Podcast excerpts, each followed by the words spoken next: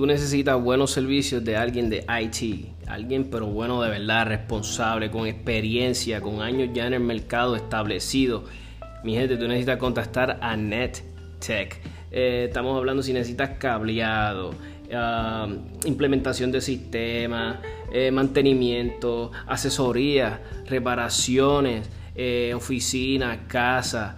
Llama a la gente buena de NetTech, mi gente 787 220 8893 y como siempre que este, recomendando gente que 100% de aquí de Puerto Rico y pro almas mi gente. Así que si tú quieres este, respaldar una compañía de IT buena de verdad y que sea pro alma de verdad mi gente no dudes en contactar a la gente buena de NetTech de nuevo 787 220 8893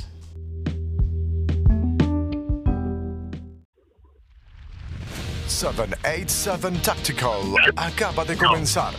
Ahora con ustedes, Tommy.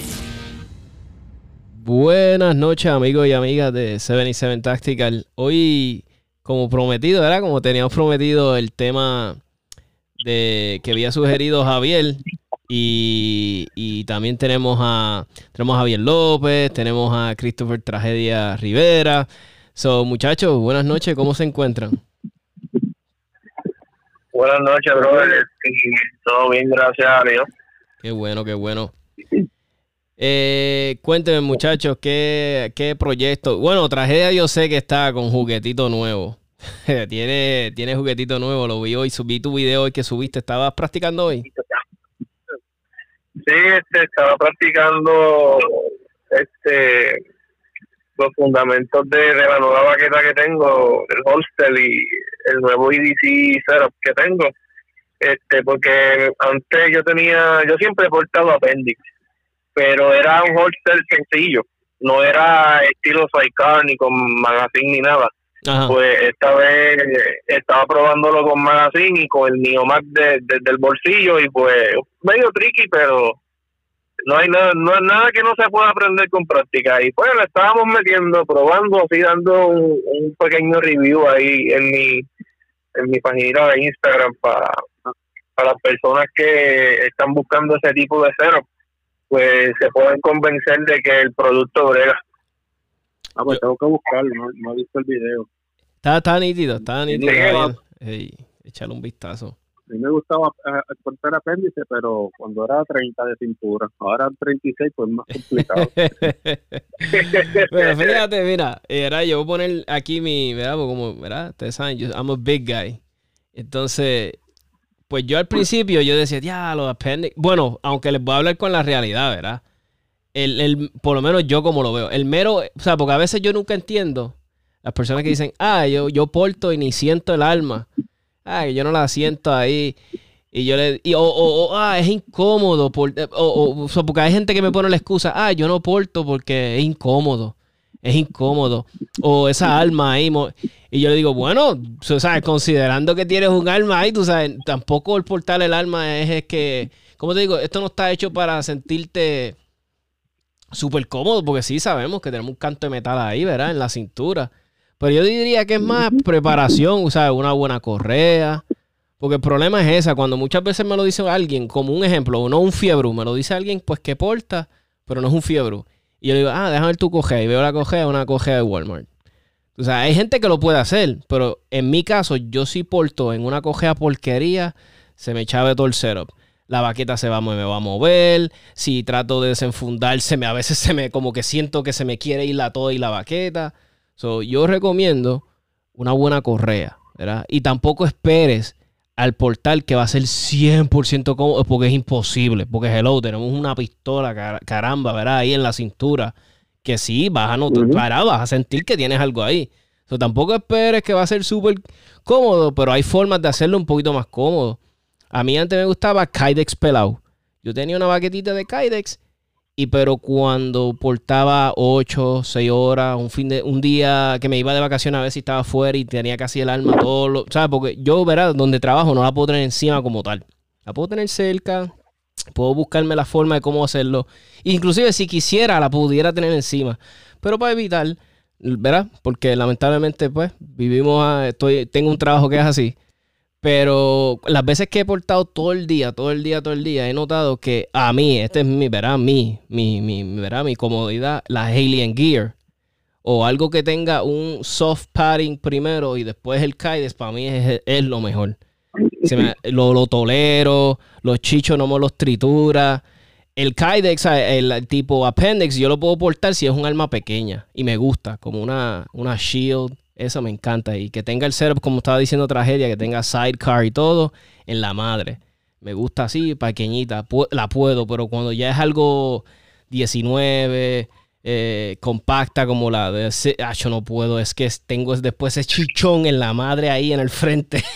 y no sé si soy yo con la perse.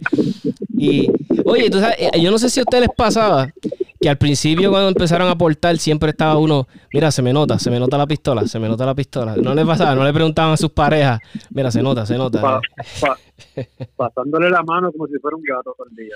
Sí, entonces yo, diablo, pero se nota, se nota. Y mira, y algo que yo les he dicho, algo que yo no sé si la gente no está ni pendiente. En mi experiencia, a la gente no le importa ni un pepino. La gente lo que está envuelta en el freaking celular todo el día y ni te miran. La gente ni sabe.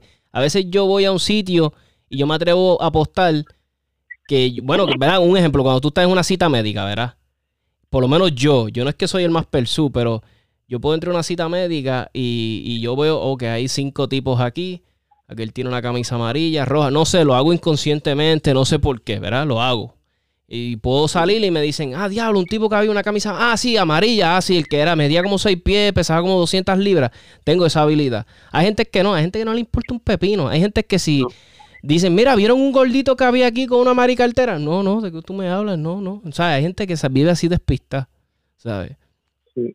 No sé si Yo, les pasa. el, el memorizarme los rasgos y eso no es parte del situational awareness, debería trabajar eso. Pero eh, sí me fijo quiénes están y qué están haciendo. Y les miro de arriba abajo si tiene un arma. Pero así de memorizármelo, ahora si veo que tiene un arma, pues eh, ya yo, mira, este es de los míos o parece que no es de los míos, creo que está pendiente. Pero así fijarme los rasgos y eso, ahí yo no tengo buena memoria para eso.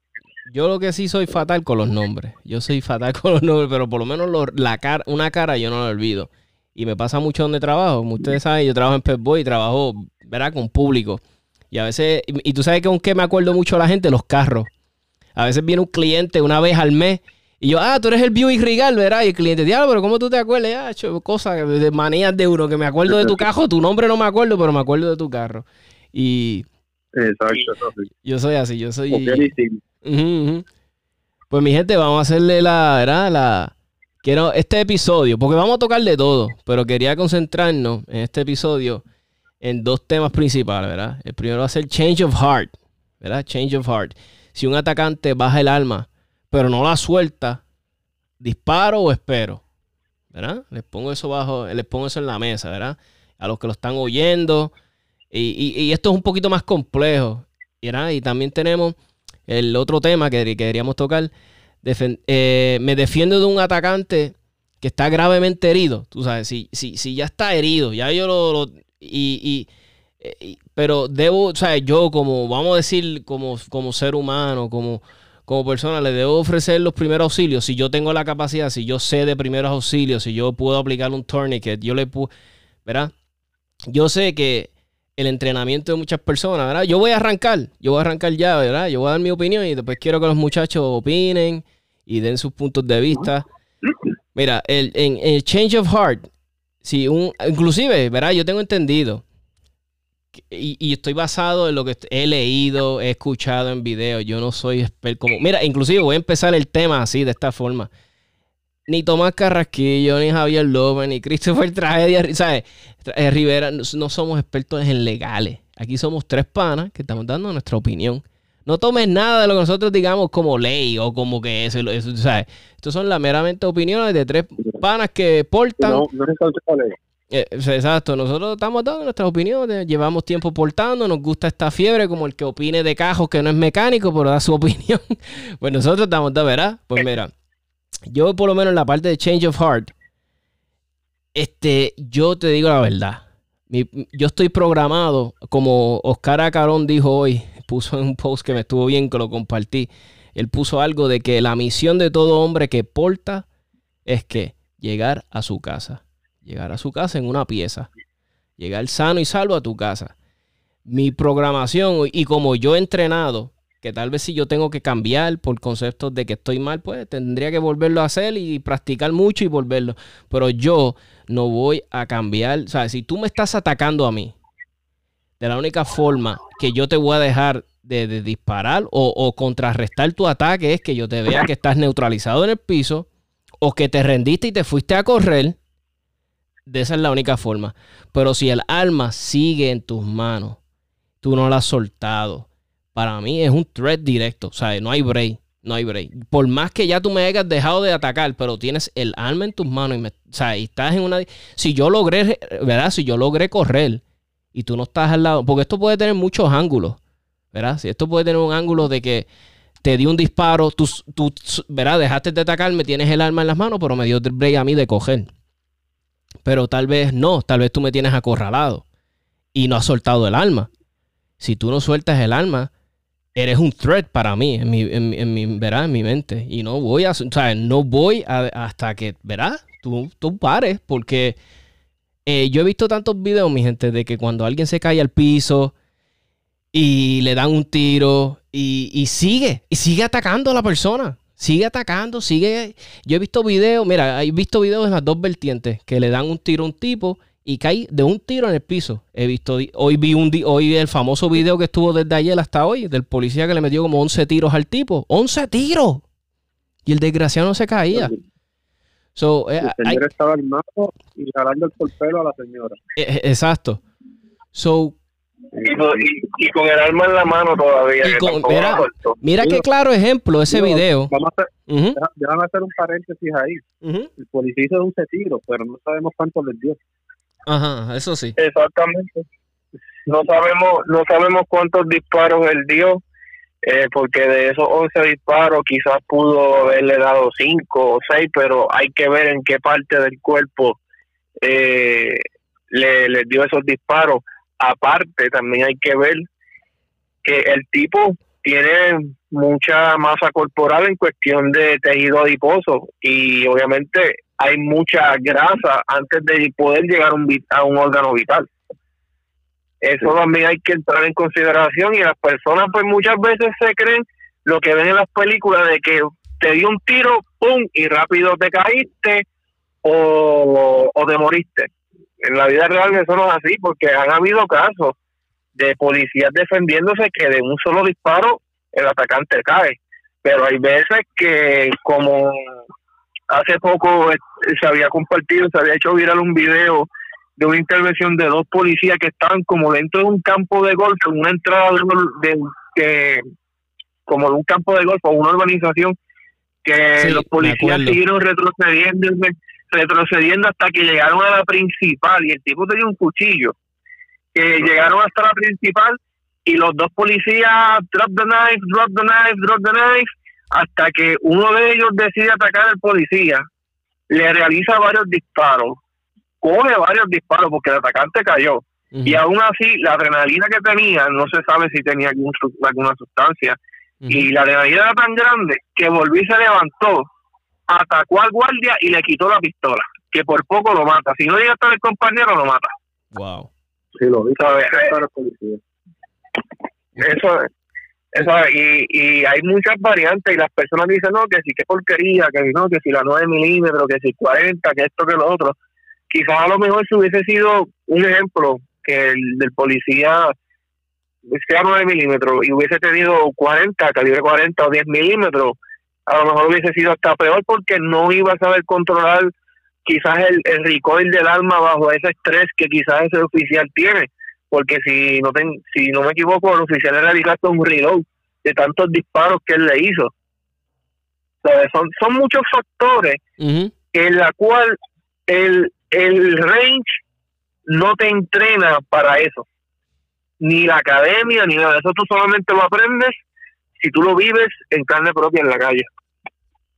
Ahí es donde único tú, tú, puedes aprender ese tipo, porque por más que tú entrenes eh, no, no va a estar ese factor de estrés cuando hay no solamente un atacante, también una vida inocente por medio, porque también estaba la, la, muchacha de por medio, que fácilmente en un descuido del oficial podía darle un disparo a la persona, si la persona se paraba o el oficial se resbalaba o venía alguien detrás del oficial y le hacía daño al oficial. son muchos factores que las personas obvian, solamente pues por decir algo o porque lo desconocen. Sí, sí.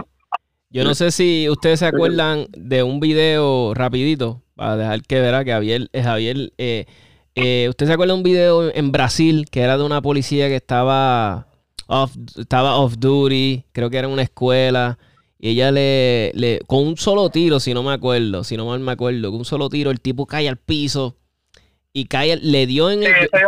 Sí, que creo que le dio en el, en, aquí, ¿sabes? Le dio en el espina dorsal arriba y creo que eh, el, sistema nervioso hizo que las piernas al tipo, no sé si ustedes se acuerdan que el video el tipo literalmente estira la pata.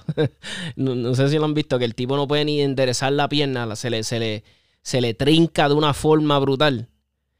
So, yo sí, lo... Porque, Sí, porque cuando, cuando el cuerpo recibe un, disparo en un nervio, en el sistema nervioso central, eh, el, el cuerpo lo que hace es que inmoviliza esa parte y no es que lo trinque, sino es que deja de funcionar totalmente. Es como si no tuvieras músculo, no tuvieras hueso, o sea, todo ese lado del cuerpo por ese instante se te muere, ¿sabes? Porque eh, básicamente, básicamente en, en, el accidente que yo tuve, eso fue lo que me sucedió a mí, que la pierna derecha, al, al afectarme el área lumbar del plexo, del plexo derecho, este mi pierna básicamente murió en, ese instante murió sabes yo caminaba y estaba de pie por instinto básicamente pero este básicamente es lo es lo que sucede.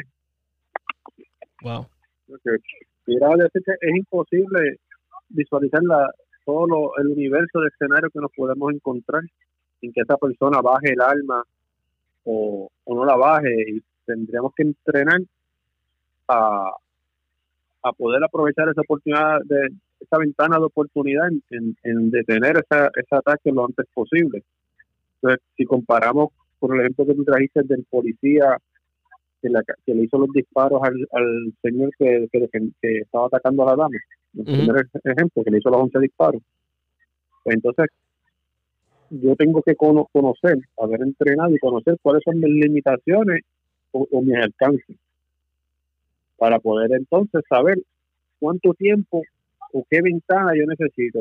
Si ese atacante tiene un arma, cuánto tiempo yo necesito basado en mis limitaciones para poder reaccionar y hacer la cantidad de disparos, ya sea uno, sean diez, según mis limitaciones que yo voy a necesitar.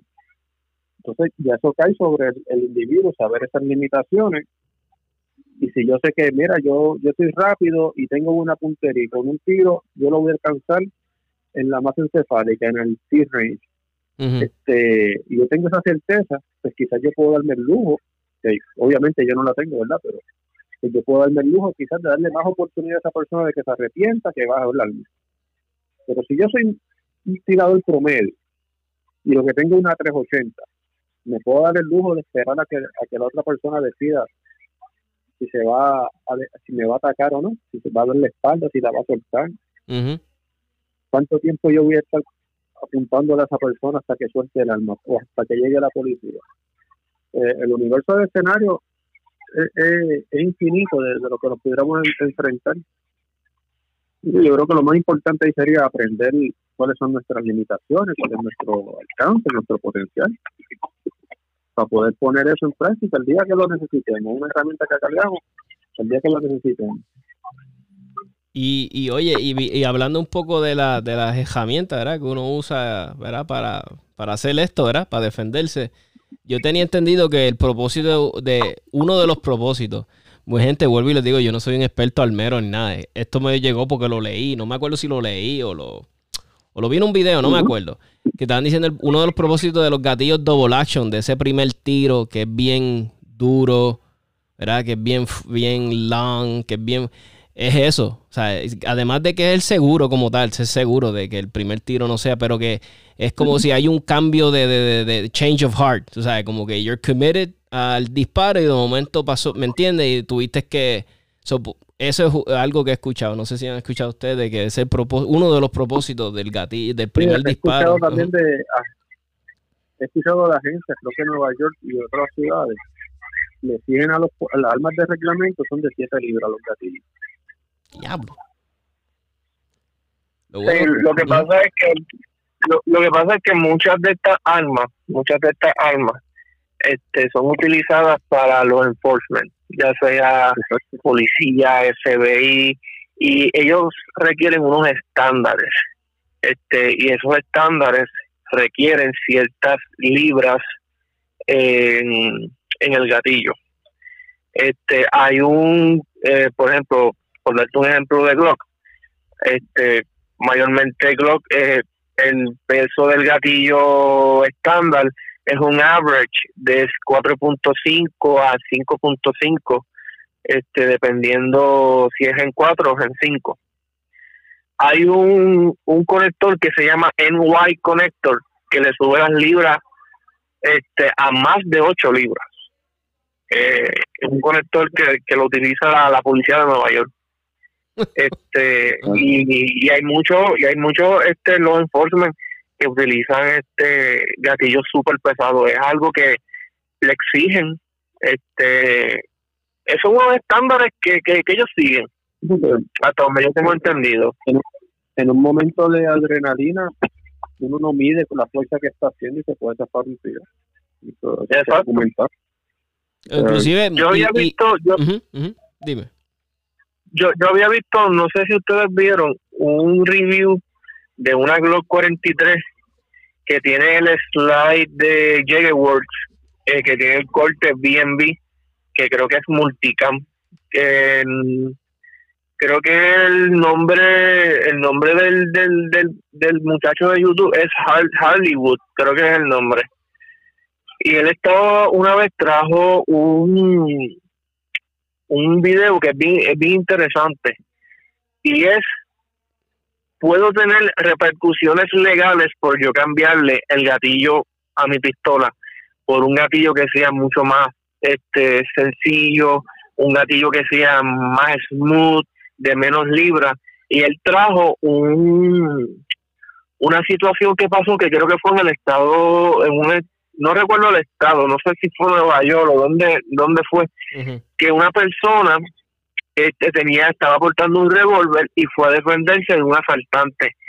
Y él lo que hizo fue que sacó el revólver, eh, martilló el revólver y cuando fue a decirle al atacante que, que parara, se le sacó el tiro y le dio en la cabeza. Y oh por esa por por eso por eso a él lo, lo le, le hicieron un proceso y creo que tuvo que cumplir cáncer por eso. Wow. Por él haber alado el, el, el, el martillo para single action y que se le zafara el tiro. A mí, tú sabes, yo no sé si ustedes, por ser fiebre, mucha gente a mí me ha preguntado, este, y yo, verá, y vuelvo y le digo, yo no soy abogado, yo les doy mi, mi, mi opinión. A mí mucha gente me ha dicho, ah, este, eh, las pistolas a veces que les ponen, ¿sabes? especialmente las Glock, que tienen el, que le puedes poner en el backplate, que si Molon Lave, Punisher, que si una carabela, que si cosas así, ¿verdad? y, y, ahora se... habla mucho del carácter. Sí, y ahora más que ahora tenemos laser stippling, que si ahora le hacen 20 mil cosas a los slides y qué sé yo.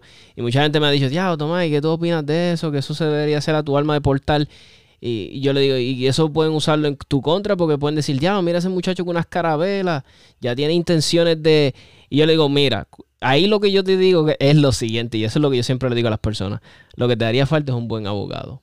Tú sabes, ¿por qué? Por esto, mira, la belleza es sugestiva, porque a mí, para mí las calaveras son hermosas, para tal vez otra persona son feas y simbolizan la muerte. Para mí simboliza el comienzo de una nueva vida y yo le puedo dar una explicación eh, budista a la persona, pero me entiendes, para mí es, mira, si yo siempre le digo a la gente, si tú portas, si tú portas un alma, eh, tú, eres, tú ya tienes el tipo de mentalidad, por lo menos yo, de que algo puede pasar, ¿verdad? Ya, tú, ya en tu mente tú estás preparado de que posiblemente algo puede pasar.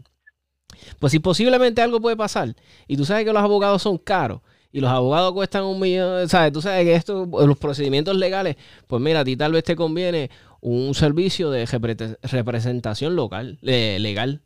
Eh, eh, hay como 20 mil eh, aquí, o sea, en Puerto Rico tenemos un montón, gracias a Dios existen esas cosas. Tú escoges el más que te guste. Yo no le voy a hacer promoción a ninguno, o ninguno me paga nada para, en el podcast, pero y, inclusive yo, yo, y yo no es tanto ni que me paguen, porque yo si algo me gusta lo recomiendo. Lo que pasa es que no tengo, como no tengo el permiso de ninguno de los servicios legales que hay, pues no los voy a mentar. Porque muchas personas no les gusta, ¿verdad? Que mienten sus productos, bla, bla, pero nada, a lo que voy. Si tú eres, sabes que eso puede pasarte, pues mira, mi gente, tal vez un, un buen servicio de un abogado eh, que te atengas. Este, aquí no son considerados seguros, pero es más o menos eso, pero no, es, un seguro. Pero entonces, es un servicio legal prepagado. Exacto, un servicio legal prepagado. Pues eso te conviene, por lo menos yo, yo le, yo le veo, eh, para mí tiene que ir a la par, ¿sabes? mi alma, servicio legal y porque, mira mi gente, aquí no es, mira, aquí si te pasa algo mi gente, hay que ser, hay que ser realista. Aquí los fiscales, por lo menos yo he visto, he escuchado tantos, tantos casos que es rara la vez cuando un fiscal dice, no, aquí hubo una legítima defensa, olvídate, esto ya está heavy, olvídate, aquí no hay que hacer más nada. Mi gente, aquí hay siempre la, pobre persona que se defiende, yo diría que casi siempre, yo no soy abogado, vuelvo y digo, pero escucho tanto las noticias que les me someten cargo, que es ridículo. A veces casos que tú dices, pero es que se le metieron a la casa al pobre tipo. Aquí no hay más nada. Aquí yo si fuera fiscal, yo llegaría y diría, ah, tú le metieron a la casa al hombre, lo querían asaltar, él los neutralizó a todos. Aquí se acabó esto. Pero no, aquí ya tú rápido viene el fiscal. Ah, que tenía que un AR. Ah, no, que abusador, tú tenías un AR, no. ¿Y qué? El AR dice Molonlave. Ah, no, este tipo lo que es un guerrero, asesino. y si llega a ser Punisher, y, si tiene un Punisher ni se diga. O la que dicen Myron, wait for the flash. Exacto, exacto. Aquí no, esos, no... esos detallitos, esos detallitos son los que si el, ya sabes que si te defiende, le va a tener que subir como 5 mil pesos más al abogado. Fácil. Por, por el tener el, el, el, tener el, el, exacto, el, Punisher con el Oye, tenía una. eso, puede que. Dime, dime. Puede que el abogado te cueste 5 mil pesos más el caso. Fácil. yo, yo me tuve que defender. No hubo muerte. Hubo todo bien. Eh, el, el, fiscal dijo que no iba a radicarme y me costó 900 pesos. Imagínate si. Imagínate si llega. fueran distintas. Dios mío. Es que es algo, no sé, en verdad. Es que, pero yo sé, yo, o sea, yo tengo fe de que nuestra cultura eh, va a cambiar. y está cambiando. Ya está, tú notas las personas. son más abiertas. Eh, mucha gente se está armando. Mucha gente me ha dicho así, toma, ya yo estoy cansado. Lo que hay es un abuso. Y, y, y, y no es justo, mano, que, que, que nosotros seamos los buenos y tengamos que andar siempre perseados en la calle, no podemos estar tranquilos, no, ¿sabes? uno siempre está pensando, diablo, me puede pasar, porque eso debería uno siempre pensarlo, pero no sé si les... Mira, yo voy a poner un ejemplo. Yo, mi gente, a mí no hay quien me coja a las 12 de la noche en un cine, en un parking. Yo no voy, no voy. Ya, ese Chávez, soy un viejo, no me importa. Yo, a la vez que alguien me va a coger a mí a las 12 de la noche por ahí en la calle, porque no es que vivo con temor, pero vivo evitando, ¿verdad? Conseguirme un problema, porque sé que en la calle los hay. A mí nunca nadie me va a ver en una barra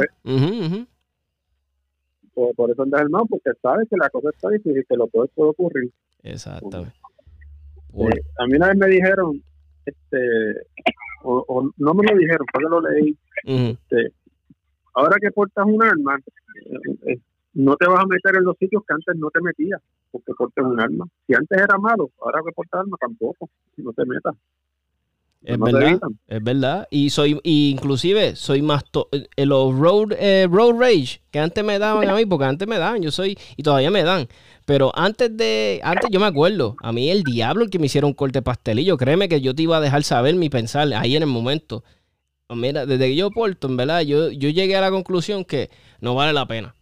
No vale la pena, no vale la pena y, ni yo confrontar que me haga un... Mira, pues me hizo un corte de pastel y yo, pues Dios te bendiga, vayas bien por ahí, tú sabes, es mi mentalidad.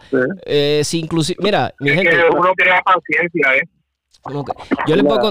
sí, uno crea paciencia. Exacto. Y, y, y sobre todo, mira, yo le- ajá, la, la- la tolerancia. La gente- la gente armada son, son ciudadanos más polite más, este, y hacen falta más ciudadanos por ahí. ¿Y por qué? Porque uno ya conoce cómo va a desenlazar esa historia en la que uno se está metiendo. Exacto. Antes, pues uno se bajaba y quizás se daban dos por cosas, pero ya tú estás armado, tú sabes que cuál va a ser la última consecuencia y cuánto te va a costar. Ujú. Tú no quieres, tú no quieres ser responsable de, de, de la vida de alguien más por un coraje, ni tampoco coger cárcel. O si sales bien, que te defendiste, sabes cuál va a ser el resultado de ir con esa conciencia. Somos, somos ciudadanos de ley y orden, no, no nos interesa tener esa conciencia, así que por eso quizás somos más juiciosos. Eh, sí, en verdad que sí. A mí, yo les voy a contar, una vez yo estaba yendo hacia el correo y, y yo tenía que entrar, yo tenía antes una guagua bien grande, una Durango, y yo tenía que entrar y entonces la otra persona tenía otro, otra guagua grandota, creo que era una Tajo, qué sé yo, pues no cabíamos los dos. Pero ya yo estaba, ya yo estaba entrando, ya, ya literalmente ya estaba entrando en el correo. Y la otra persona, pues a toco, tú sabes, él quería, y yo, pero chico, sabes, yo en mi mente, yo, pero déjame entrar y tú sabes tranquilo y no tenemos que, verás, pues las guaguas de nosotros quedaron, nosotros nos quedamos de cara y cara, así nos miramos, ¿verdad? Y él estaba con su esposa y sus hijos. Y el tipo me dijo, voy a decir la palabra, me dijo, cabrón. Me lo dijo así, pero en la cara, ¿sabes? Que mi cara, yo, yo podía sacar la mano y le daba una bofetada, ¿verdad? Literal, así de cerca estábamos. Y yo estaba con mi esposa y, yo, y, mi primer instinto fue mirar a mi esposa como que de asombro, como que en serio este tipo me dijo esto, tú sabes. Y, y, mi, y mi esposa me miró con una cara como que, tranquilo, pichea, tú sabes, como que, whatever. Y me acuerdo que mi instinto era virarme y decirle algo al tipo como, Dios te bendiga, sabrá Dios, yo se lo hubiese molestado más, ¿verdad? Y, y te lo digo la verdad, no solo, y no se lo hubiese dicho hipócritamente. Algo que he aprendido en la vida es que, ¿sabes? Yo no dejo que palabras me, a mí no me lastiman. Yo soy, mira, en la internet ustedes me conocen, yo soy el más troll, el más que pone memes. Yo tengo un sentido del humor a veces hasta un poquito ah, negro, ¿verdad? Pero a mí, yo, lo, mi- yo ni lo miré, o sea, yo lo vi con el jabo del ojo y lo seguí. Pero a lo que voy es esto, mi gente. Mi alma, ¿dónde estaba? En mi, en mi cintura. ¿Me entiendes? Y lo que, no quiero decir nada con esto. Simplemente la cara de él pegada a mía. Mi- si, si hubiese que yo querido, pasaba una desgracia horrible. Pero, ¿qué me enseña a mí? Además de que yo no, verá, yo soy una persona buena. Yo no jamás y nunca le haría algo por abuso a alguien. Pero a lo que voy es eso, mi gente. A veces salimos a la calle y nos salen unas pruebas que uno dice, diablo, yo no hice nada, yo no le dije nada a esta persona. Y eso es lo que voy. Cuando a veces tú portas armas, mi gente, te vuelve la persona más tolerante, no te importan estas chajerías, ni road rage. Eh, muchas veces mi mentalidad es quiero llegar a casa, quiero llegar a casa. O sea, yo lo que quiero es llegar a mi casa tranquilo. Eh, y eso es lo que quiero. Y esa es la que debería ser nuestra misión. Esa es la que debería ser nuestra misión. Llegar a nuestras casas con nuestras esposas, con nuestras familias, sanos y salvos y ya. ¿Sabes? No, no, no nos busquemos problemas por estupideces. Si estás portando, mi gente, estás portando, se- tienes que ser un mejor ciudadano. Un mejor, tu conducta tiene que mejorar un montón. ¿Verdad? Y, y- el otro, y el, y el otro parte de la de verdad de- del tema que queríamos tocar en, en el podcast era si yo le ok, si verdad yo, yo hiero a esta persona que me trató de atacar. Y esta persona yo la veo que se está desangrando. O está en una. ¿Verdad? Lo, lo- lo está maltrecho ahí en el piso. Lo socorro. Lo ayudo, le doy primeros auxilios. Yo, eh, eh. Voy a dar mi opinión. Yo, de mi forma, yo, por temiéndole al aspecto legal, no por el aspecto de que eh, no lo voy a mirar de como que esta persona me trató de hacer daño. Te lo digo sinceramente de todo corazón. Si esta persona me trató de hacer daño, pues me trató de hacer daño. Esa es la decisión que él tomó. ¿Verdad? Nuestro creador y lo que sea se tomó- tomará juicio ante, ¿verdad? Él. Pero la parte legal, que yo le tengo tanto tejor a la parte legal de las cosas, yo no lo toco. Yo no lo toco. Sabrá Dios, y, y en la parte legal no me beneficia, sabrá Dios. Esto puede ver, como vuelvo y digo, tiene dos vertientes. Sabrá Dios, el fiscal averigua que yo tengo cursos de primer auxilio, me dice, oye, ¿por qué no le diste primer auxilio? Si tengo un buen abogado, lo más seguro el abogado, y mira, el hombre estaba en shock, ¿qué diablo va a saber el de dar primer auxilio? Estaba en shock, él no está entrenado, él no es, él no es paramédico. So, a esto, a lo que voy es, yo no lo toco.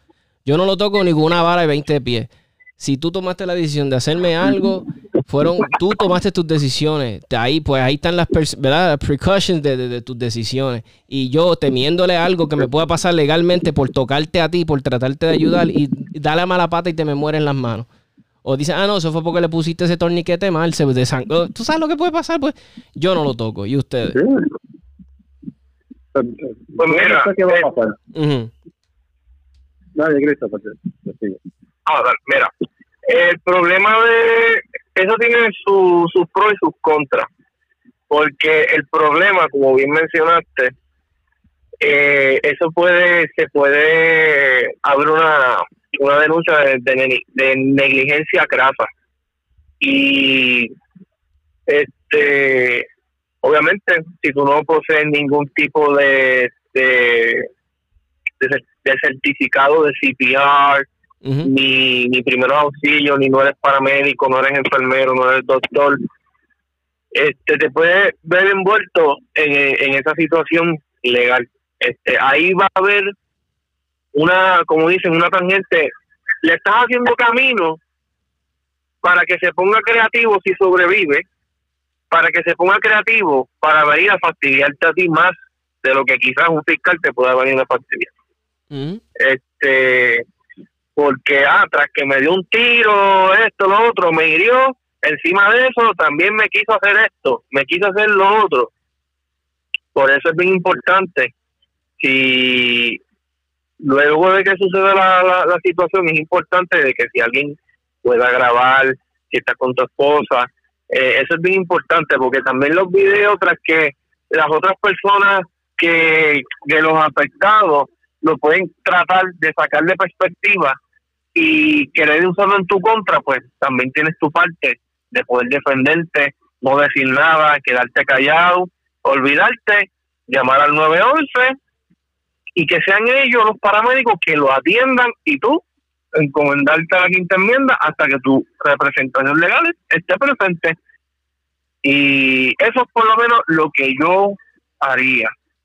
Este, yo no le haría ningún tipo de, de, de primeros auxilios, ni CPR, ni torniquete, y no por el hecho de que él quiso hacerme daño. Exacto, ¿eh? Sino por el hecho de yo cuidarme, de que no haya algo más allá de lo que ya está sucediendo, que ya es una legítima defensa. Entonces, estaría brutal que tú vengas, te defiendas, sea una legítima defensa, entonces que un fiscal venga y que por culpa saliste bien de la, de la, de la legítima defensa, pero por hacer tratar de hacer un bien por el otro lado, sea lo que te termina de fastidiar. Oh my God. A, eso es lo que yo, yo por lo menos, eso yo no lo haría. Y eso se lo veo a los paramédicos. Si no llegan a tiempo, la persona falleció, pues lamentablemente falleció. Él tomó su acción, eso fue lo que él decidió, yo tomé la mía y lamentablemente me tenía que defender. Mi vida corría inminente peligro, grave daño corporal, como lo estipula la ley, y me tenía que defender. Si eso es lo que él decidió, pues se tiene que encomendar a eso, porque cuando tú estás en esa vida de estar robándole a la gente, de estar en la calle y todas esas cosas, tú tienes dos opciones, o vas preso o vas muerto. Y lamentablemente, eso es lo que lo, lo que hay cuando tú te pones a hacer esas cosas. Este, y eso pues es mi, mi, mi, opinión. Y obviamente no es que yo no lo quiera ayudar y que como que, ah, chávate ahí, muérete, como que no me exacto, Exacto, No es por e, no, no, no, es por ese, no es por ese aspecto, sino es porque yo no quiero más repercusiones legales, más de la que quizás ya yo pueda tener este por yo querer defenderme.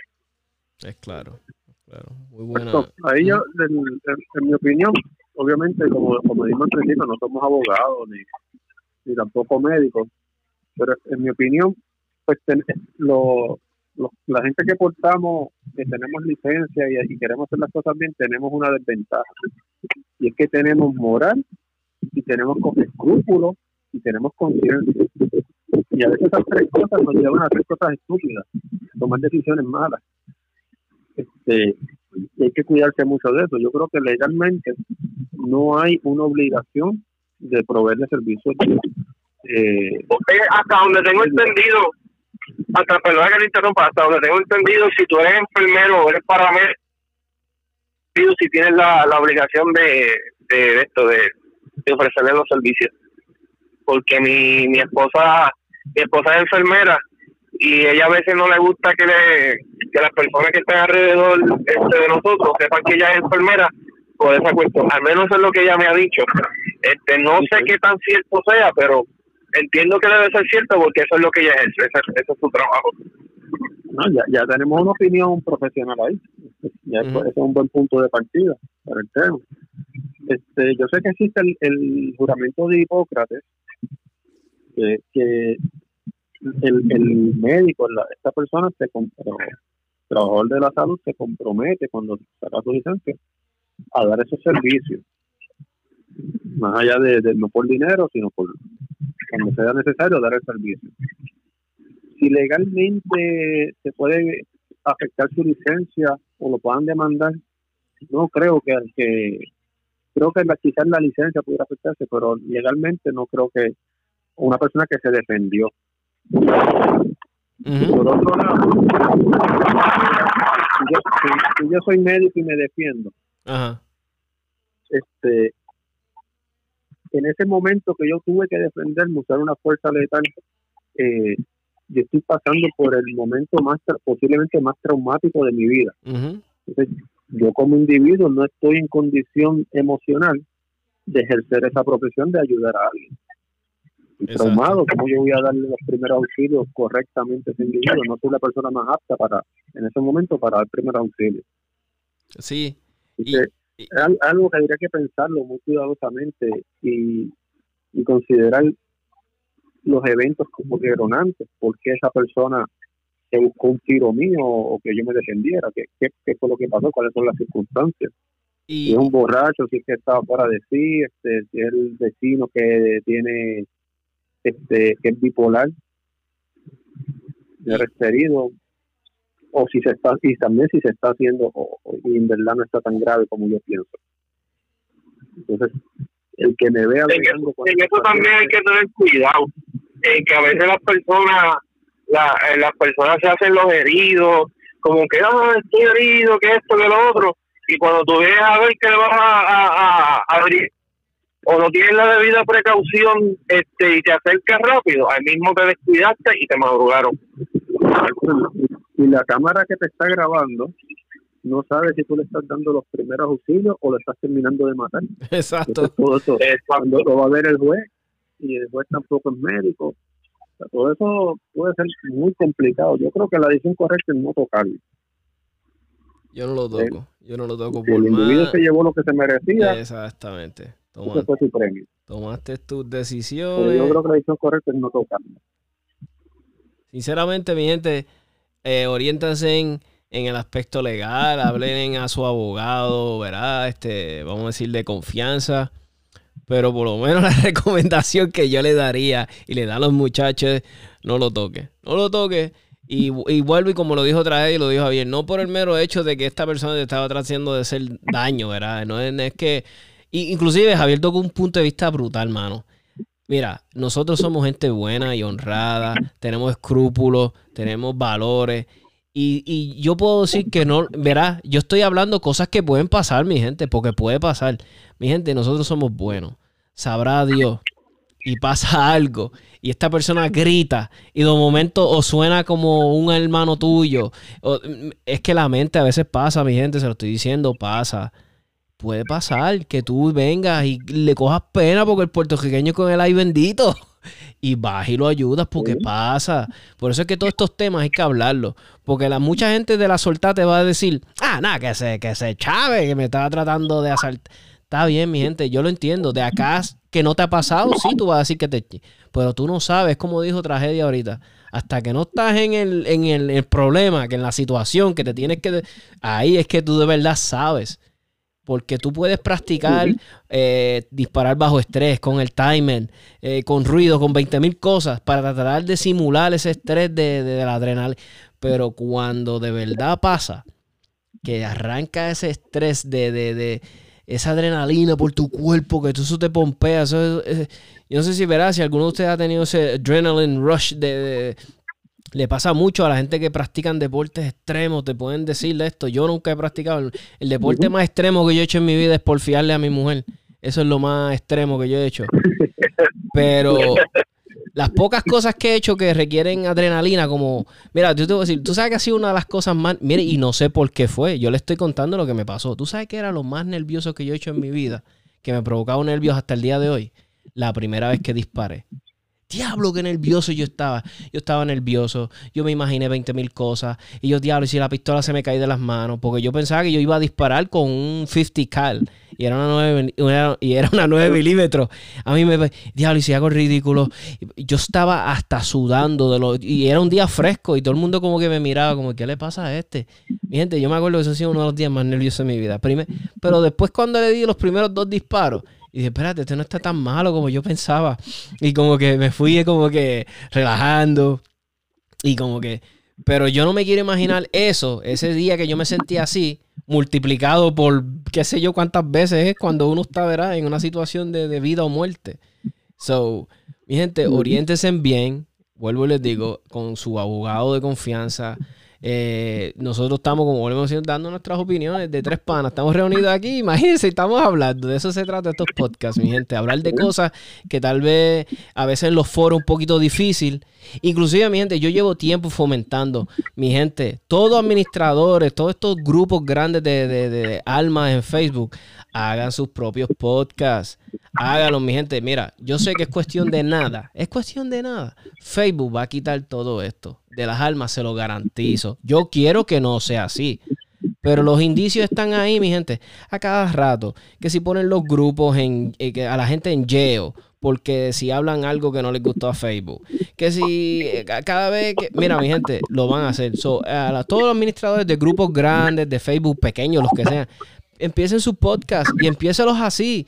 Temas, reúnen tres amigos y pegan a hablar. Estas conversaciones son sumamente interesantes. Inclusive, lo bueno de este podcast es que yo siempre le exhorto a la gente, si tú quieres opinar algo más, tú me puedes hasta enviar un mensaje por WhatsApp del tiempo que tú creas que, si, si yo veo que si me hablaste tres minutos buenos que valen la pena subir, los subo y los pongo en, en el episodio y lo escuchan las otras personas y seguimos. Y este episodio de una hora se puede extender. Yo, ¿verdad? Yo he estado en, en post, no he estado, he escuchado podcasts similares a lo que yo hago donde el tema era de media hora y ya va por tres horas porque todo el mundo ha estado opinando se- y, y se vuelve brutal, ¿me entiendes? Y lo bueno de los podcasts es que no lo tienes que escuchar desde el principio. Eh, tiene segmentos, ah, si lo dejes de escuchar a la hora 20 minutos, pues vuelve y lo coges ahí y lo sigues escuchando. A mí me gustan los podcasts por eso, mi gente. Puedo dejar de hacer lo que estoy haciendo. O sea, digo, puedo, puedo seguir haciendo lo que estoy haciendo y lo pongo ahí a play y sigo, y sigo haciendo mi diario vivir. A veces lo malo de las redes sociales es que tengo que estar ahí pegado, mirando la pantalla, escribiendo. Ajá, qué brutal, ¿me entiendes? So, tiene sus ventajas y tiene sus desventajas. Yo lo que quiero tratar de hacer una cultura que sea pro, vamos a decir, pro, pro, eh, pro, pro- eh, podcast, ¿eh? que les guste los podcasts. Y estoy lográndolo poco a poco, porque literalmente soy yo solo en esto de la, de, lo, de la segunda enmienda. No tenemos, yo diría, nadie o casi nadie en, la- en- en Puerto Rico hablando de esto en Puerto Rico, ¿eh? de las almas, segunda enmienda. Y yo les exhorto a los otros administradores. Hay un montón de gente. Sí. Oye, una cosa que quería hablar con ustedes, porque mira, tengo, tenemos que tocar un par de temas, ¿verdad? Y ya estamos, va- van a tener que ser rápidos, mira. Me, me querían que habláramos de qué calibre preferimos y por qué. Que si que, si sus, me dijeron sus compactas, que si, si a alguno de nosotros nos gustaban las subcompactas, o si tenían desventaja o algo así. Otra persona me que hizo, ah, que habláramos que si del proyecto nuevo, que si han hablado de alguna enmienda nueva, que si viene. Mi gente, ahí en el, yo les digo la verdad, yo por lo menos, yo en el proyecto como tal, nuevo, yo les di- hablo claro, yo ni lo he leído. el proyecto que están promoviendo, yo ni lo he leído. Yo soy un vago en ese aspecto. Si ha habido alguna enmienda que han estado, no sé, mi gente, no sé. Este, les digo, si tal vez uno de los muchachos quiera hablar algo. Que no pues- sabemos por dónde va. Exacto. So, mira, yo les voy a decir rápido, mira, mi gente, prefiero 9 milímetros por par de factores, porque disparo bien con ella, es barata, la consigo donde sea. Normalmente las pistolas que disparan 9 milímetros hacen más round que cualquier otro round. So, soy eficiente con el round, es barato para entrenar, vienen un montón de, de, de, municiones en la madre 9 milímetros, igual que otros calibres, pero me encantan las que vienen para 9 milímetros. So, eh, por eso prefiero 9 milímetros, versus cualquier otro round. Es mi humilde opinión, me gusta. Eh, como les dije, barata, la consigo donde sea. Puedo entrenar, puedo ir un día de range y disparar 500 rounds y no me siento tan mal. Versus si disparo 45, 40. Sus compactas me gustan, pero no se las recomiendo a todo el mundo. Al menos que seas un buen tirador experimentado, que porque muchas veces nos creemos que la pistolita es chiquitita, sí, es una chulería para portar, te lo digo. A mí me encantan. Pero el, controlarla no es siempre lo más fácil del mundo. Hay que practicar, por lo menos yo en mi, en mi caso, yo practiqué mucho, mucho, mucho con mi shield para volverme decent. O sea, yo no soy ni, ni un duro, nada, pa. yo soy un mongo, pero por lo menos dicen que yo me siento, que yo digo, diablo, yo puedo, estos cinco rounds en un buen tiempo, me gusta. Sea, que yo me sintiera cómodo fue mucho tiempo. Más que cuando practicó con mi, mi, mi compacta, ¿ves? Las subcompactas son buenas, pero requieren, eh, verás, tienes que saber lo que estás, ¿sabes? Practicar. Y ¿Qué más les dije? Ah, sobre el proyecto nuevo, mi gente, no sé nada, les digo la verdad, no sé nada. Si, si, me entero de algo, se los voy a, tal vez hago un episodio y les digo, o invito a alguien, pero hasta ahora no sé nada. Y ustedes, muchachos, rapidito, este, como de todo lo que hablé ahí, traten ustedes también. Mira, de, del alma y calibre, pues es que depende de para, para que uno lo quiere. Yo normalmente respondo una subcompacta una eh, 43 9 milímetros, pero como tú bien dijiste, la, mientras más pequeñas son más incómodas, la distancia del gatillo, el dedo eh, índice te queda más atrás, no, no tiene ese, no va a poder poner el dedo eh, en el gatillo en la posición correcta, la primera falange. Entonces tienes que adquirir unas destrezas adicionales o aprender unas destrezas adicionales para poder controlar esa arma. La distancia entre miras es más corta. O sea que tienes que aprender un poquito más para poder usar bien y defenderte con una subcompacta. Yo mi consejo es el, que se porte o el, el arma que se acomoda a tu mano en el calibre más alto que puedas controlar. Y ser honesto con uno mismo a la hora de escoger un calibre. Ese es clave, ser honesto contigo mismo. no, no puedes no puedes no puedes portar por no eh, ¿cómo no puedes tener ego a la hora de escoger qué arma vas a portar pero si es para tirar blanco de una persona que está empezando, mira, a, lo que le ha funcionado muchísima gente, una Glock 17 en 9 milímetros, de un tamaño mediano y para empezar con un arma un precio entry level que se pueda, que es fácil de usar, poco mantenimiento.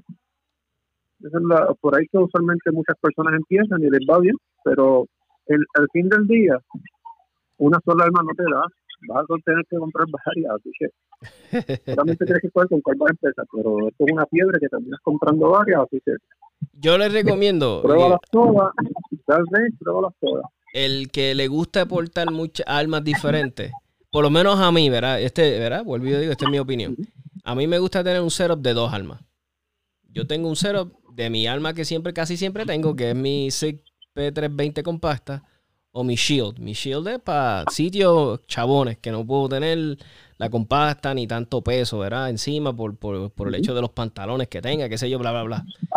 Eh, por el hecho de que al menos que tú seas una persona que practicas mucho en el range. Si tú vas mucho y practicas con tus diferentes plataformas y las dominas, pues dale, hey, by all means. Pero conociéndome yo, que no puedo ir al range tanto como a mí me encantaría, y no practico tanto como me encantaría a mí, ¿verdad? Yo me mantengo simple en esos dos, en mis dos setups. Esos dos y practico. No quiere decir que no me encante tener una colección de 20.000 armas. Eh, eh, se me hace bonito, pero por lo menos a mí no. A mí no se me hace... Pero eso es mi recomendación, mi gente. Si te gusta tener varias, pues trata por lo menos que sean de la misma. Mira, ¿tú sabes quién es bueno para esas tipo de.? A mí me encanta Glock por eso mismo. Porque hay gente que, que tienes la 26 tienes la 19, tienes la 17, tienes la, y todas casi es lo mismo y le sirven los mismos magazines, es el, el magazine eh, release está en, ¿cómo sabes? Como que es más, es más de lo mismo en diferentes tamaños. eso es una buena plataforma para personas que les gustan mucho diferentes armas. Y otra cosa, y termino para que Christopher diga su... eh, me encanta, eh, mi humilde opinión, mano, mi gente, si tú quieres empezar con un arma, empieza con la 19. Y, y lo bueno de esa pistola, empezaste con la 19, de la caja, ya como sale, no le tienes que hacer nada, mi humilde opinión. Si le puedes, que quieres cambiar las miras, cámbiaselas. Pero de además de ahí, no le tienes que hacer nada, nada. Ya te sirve para portar y ya. Y tú, este, Christopher. Pues mira, este, yo, eh, mi calibre favorito, y digo favorito ahora porque realmente antes no era no era mi, mi, mi calibre de predilección. Yo empecé con 40, mi primer arma fue una Glock 27. Eh, La cabra loca. La cabra loca, esa, esa era la que a mí me gustaba, me encantaba.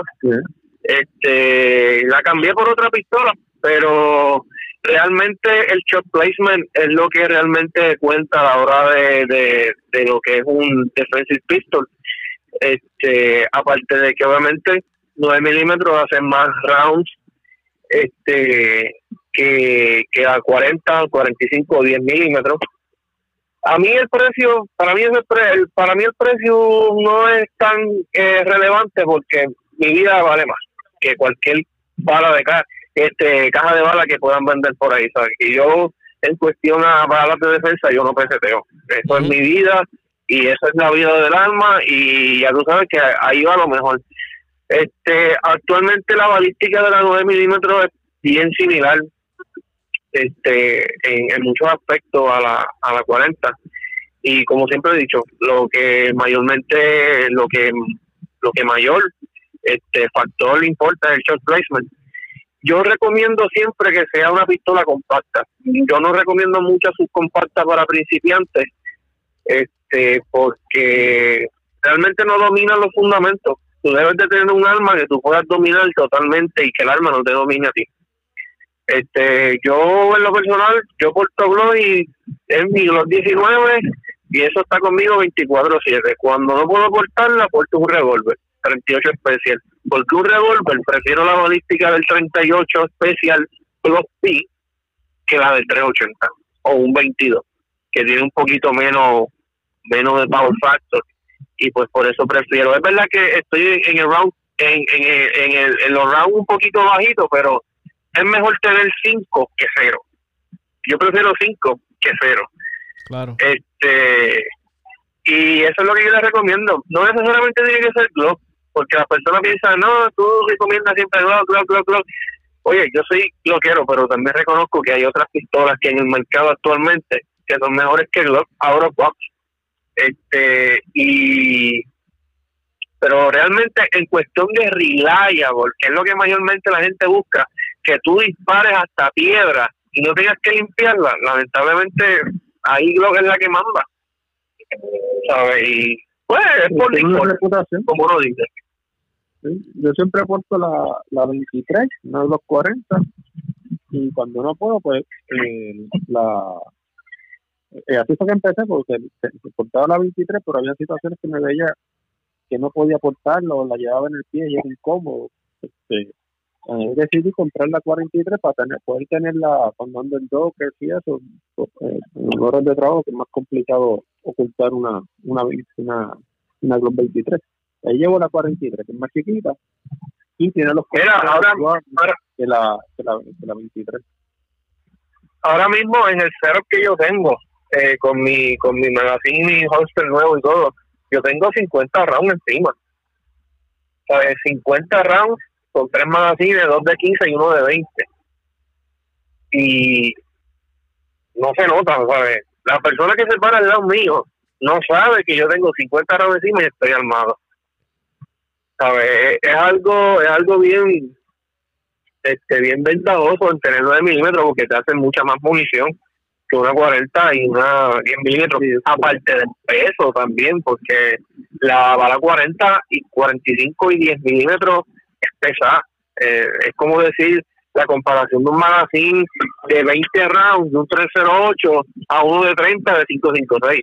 Para el 308 es súper pesado. Estaba leyendo los otros, los otros días, no, ya hace va- eh, varios meses. Y puedo ser que no me acuerde bien.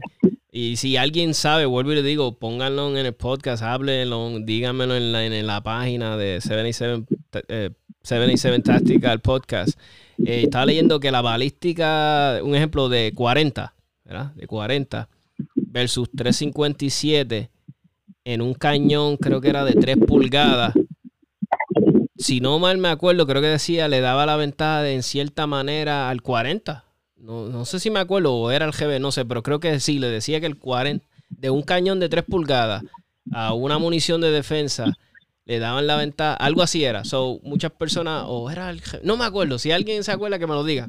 Entonces, entonces estaban yo sé lo que, tú, lo que tú quieres decir. Entonces estaban tratando de justificar y oye, y, y no quiero decir, mira, tengo un montón de panas que volvieron, ¿no? I'm not bashing you guys, ¿sabes? Pero que, que te decían, ¿para qué entonces llevo el revólver? Si el 357 que si pega duro, que si donde da, no da. Entonces, pero tenemos una, un calibre 40 que te va a hacer más, verá, es todo gusto, verá, pero que es algo para pensar, es algo para decir como que, hmm, como que coño, es verdad, tú sabes por qué. lo que pasa es el, el 357 Magnum necesita un, un, cañón de unas 5 pulgadas para sacar una buena velocidad desde esa vara. si lo una, si lo, si lo pones en un cañón corto, pues estás perdiendo velocidad, es pólvora que estás botando. Sí, porque al tener, al tener un cañón corto, eso también mucha gente no lo sabe, eso es por, por calibre, por, por peso de la bala, también eso influye mucho. Este, los cañones, los cañones cortitos, de pistolas de cañones cortos, ya sea revólver, rifle, la balística no es la misma que dice la cajita, que dice mítico de feet per second, eso es un average que, que, que hacen en pistolas full size eh, eh, por ejemplo, en los rifles, en, los cinco, en la para 556 que dice, no, esa bala, la Green Tip viajan a 3.700 FPS. Ok, quizás viajen a eso, pero eso es un average en un AR de 20 pulgadas de barrel. O sea, no es en el 7.5 que tú tienes. Son muchos factores que las personas desconocen y es que cuando tú tienes un, un arma pequeña de, de, cañón corto, cuando tú disparas esa munición, todos esos gases no tienen el suficiente eh, camino para que ese esa pólvora se consuma completa para que ejerza la suficientemente presión para que la bala eh, dé la velocidad que tenga que dar y la distancia que tiene que dar. Por eso es que cuando tú tienes un revólver súper extra mega cortito, eso es un revólver, es mejor utilizarlo 38 especias porque con 357, con exacto, con 357 tienes mucho más pólvora que no se que no se está quemando, solamente la estás botando ahí en la flamota, en el flamethrower que estás tirando ahí, porque obviamente el que sabe que ha disparado revólver, dispárate un 357 que sea de 2 pulgadas o de 3 pulgadas de bares para que tú veas la clase flama que te va a tirar eso, en, y más si es bala 158 grain. Eso es algo ridículo. Un ejemplo bien común de eso es la, los R15, el, el fogonazo que tiran al frente versus un rifle R15. Tú, tú los ves tirando 7 pulgadas, 10, la, la, flama es enorme, pero los rifles pues tiran menos flama. esa, esa pólvora se termina de quemar fuera del cañón. Exacto. Pues mi gente... Otro detallito es que la, en las balas de defensa, Así todos los manufactureros están diseñando, por eso es que las balísticas uno dice, pues mira, 9 milímetros se porta igual que la 45. No necesariamente, lo que pasa es que las pruebas de balística, los manufactureros se están enfocando en repetir o en coincidir con las pruebas que pide, de los estándares que pide que pedía el FBI. El FBI, exacto. En las balas, todos están diseñando balas que penetren de 10 a creo que 18 pulgadas en del balístico y que puedan eh, traspasar unas barreras de cristal, tela, uh, no me acuerdo cuál es la, la, lata, unos espesores, una cosa específica. Por eso que las pruebas de balística, sobre todo en balas de defensa, las ven que todas terminan más o menos lo mismo. Pues mira, pues la 45, para que quede dentro de esa, prueba, posiblemente le bajan velocidad, le bajan, le suben peso, eh, una 380, pues la ponen una pólvora más caliente, para que todas queden finalmente en ese mismo sea, que no es porque por naturaleza del calibre se comporten igual, es que las han modificado, la, la, las aumentan o las reducen para que queden dentro de esa prueba de defensa, evitar el overpenetrating y, y, y el daño colateral. Interesante, Y otra interesante. cosa, y otra, Otra cosa también. otra cosa también que la, la pólvora de, la, de las balas de defensa no es la misma que utilizan las pólvoras de, de las municiones de, de, práctica. Sí, no, no es la misma. Porque la munición de defensa, la pólvora que utilizan es una pólvora que no crea ese fogonazo que crea la, la, la, de, la de práctica para cuestiones de propósitos de de eso mismo de cuando uno tiene que hacer un tipo de defensa que esté en lo oscuro que ese flash no te no, no te distorsione esta picture o te coja de sorpresa y, y te, te dé ese flash ahí en la cara y como que te asuste o algo este la- las de defensa no no son así no no botan no botan este fuego Pues mi gente, el tema está súper interesante. Vamos a tener que hacer un tema un día de, de, de más de curarnos y hablando de balística, porque está brutal el tema. O sea, está brutal. Se puede hablar aquí fácil eh, una hora y pico. Pero mi gente, ya tenemos que, ¿verdad? Darle un brequecito a la gente, porque mucha gente me ha dicho, oye, escucho el podcast cuando yo yendo al tapón y cuando voy antes de llegar al trabajo. So, qué bueno. So, vamos- una horita está bueno para que tengan para llegar al- a, a sus trabajos, este, eh, para llegar a sus trabajos entretenidos. So, mi gente, eh, los dejo con esta. Mi gente, lo que hay que estar, ¿verdad? Oye, Dime. da- dame un minuto, déjame, ¿Seguro? déjame Dale, dale. un- un anuncio de una actividad del el Pan American que va a tener el día 24, Ujú. el tiro el pavo. Eh, son tres pesitos, pues, eh, eso no es una competencia, eso es más bien un tiro al azar, eso es como jugar rastigana. La gente que vaya, pues, eh, se pueden llevar un- uno de los tantos pavitos que van a estar regalando ahí a la, a la gente que haga la mejor puntuación. So, Ah, nuevamente, no es competencia, es, es más bien un tiro al azar, según el, el número que te salga detrás de la tarjeta, donde tú de tu bala, la mayor puntuación se lleva, se llevan pavos allí gratis. Eso, el, el Pan American Club. 24. Sí, eso va a ser el día 24 de noviembre, desde las 9 de la mañana. Ah, Y caramba. La competencia se va a extender hasta que se acaben los pavos que van a poner ahí. Ah, la madre, qué Sí, chévere. la qué chévere. no es la actividad, más bien compartir. Evidente, no hay excusa. Hay 20 mil, hay, ¿cómo te digo? Eh, de uno de los, de- ¿verdad? Este ha sido uno de los años que más yo he estado activo, ¿verdad? En, en, en, en, esto de las almas, ¿verdad? Le he dedicado mucho tiempo. Y mi gente, hay eventos todo el freaking mes, no hay excusa. Ah, estoy aburrido, no hay nada que hacer. Mire, vaya a un evento, hay 20 mil siempre en los, todos los clubes. Tenemos eso sí, nuestro- tenemos un montón de clubes en la isla. Dese la, dese la misión el próximo año de, oye, de propone, pro- propóntelo y visítalos todos. Hazlo, mira, del mes, hacho, el año que viene quiero ir a todos los clubes para conocerlos, conocer nuevas amistades. Así que se les exhorto, mi gente, eh, hay que ir, o sea, sal de tu zona de comfort, sal, conoce nuevas amistades, de eso se trata esto de las almas, eso es lo brutal. Y, y no hay que ir y tirar 100 y 200 balas. Yo voy, Ujú. tiro 10, 20, comparto un ratito y me voy. En la- cada vez que yo voy a la cancha, yo tiro 20 balitas. Sí, es más, hablando claro. ¿Tú sabes cuándo mejor yo practico? Cuando voy solo. Porque cuando practico, cuando están mis amistades, se me va en hablar, en hablar, enseñar los juguetes nuevos, no, y ni practico como quiero. So, estos eventos son buenos para confraternizar, hablar, conocer gente nueva. Mira que tú tienes ahí. Y practique, practique solo, es lo mejor. Por lo menos en mi, verá, en mi experiencia, me pasa así. So, gente, ahora sí, eh, eh, oficialmente, muchachos, les quiero agradecer por, ¿verdad? Por, por aceptar la invitación a estar en este episodio. Verdad, se los agradezco de corazón. Sé que tienen cosas que hacer, tienen familia y tomaron un tiempito para hablar y pasarla bien un ratito.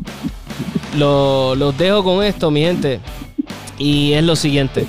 Mi gente, hay que estar en paz con nuestro creador. Hay que estar en paz con nuestro creador porque nunca sabemos, ¿verdad? Si eh, para lo que nos estamos preparando, ¿verdad? Que no queremos que pase, pasa, ¿verdad? Hay que estar en paz. Hay que estar en paz con nuestro creador, en paz con nuestra familia. Por eso que cada día, mi gente, sé que suena un poquito clichoso, eh, literalmente puede ser el último, ¿verdad? So, mi gente, hay que estar en paz, hay que estar bien con nuestra familia. Eh, si nos vamos de nuestras casas, despidámonos de no, siempre de nuestras esposas, nuestros hijos, ¿verdad? Yo no tengo, pero tengo sobrinos, eh, sobrinas y, uno los quiere volver a ver. So, estar en paz con ellos, siempre estar ¿verdad? en paz con el mundo. So, mi gente, gracias por sintonizar el podcast y eh, mi gente, no, nos vemos en el próximo episodio cuando volvamos a grabar, a escucharnos. So, gracias, Corillo. Que si felicidades por el episodio. Ah, que quedó. ¿Qué felicidades si no salí yo? Quedó hoy es porquería. Ah, que si me vienen a atacar, que si lo tengo que ayudar. ¿Qué ayudar? Tú vas, lo neutralizaste, va donde estás respirando un Mozambique ahí mismo. Mira, yo fui a Vietnam y cuando alguien me quería atacar, a mí me enseñaron que yo lo atacaba para atrás con mi rifle. Y si eso no bregaba y lo tenía en la cara ahí face to face, la arrancaba la yugular con los dientes. Ah, eso es lo que hace un macho alfa. Ah, que estoy obligado a resucitarlo, ayudarlo. Pues está bien. Yo le aplico un torniquete en el cuello y salgo de eso. Ah, eso es la verdad. Ah, que si hablando de que yo tengo 50 rounds. Mira, 3 ra 6 rounds de 3.57 no te dan, no porte. Eso es lo único que un macho necesita. 3.57, 6 rounds, ya. Ya lo demás son estupideces y, y, del diablo con mi sacarón. Póngase para tu número a practicar. Esa es la que hay. Choco de ahí que mi EDC, paqueta, que revolvito ahí pilladito con el mahón, mi EDC, cajetilla de New por 100 y caneca chichadito. Magna, esa es la que hay.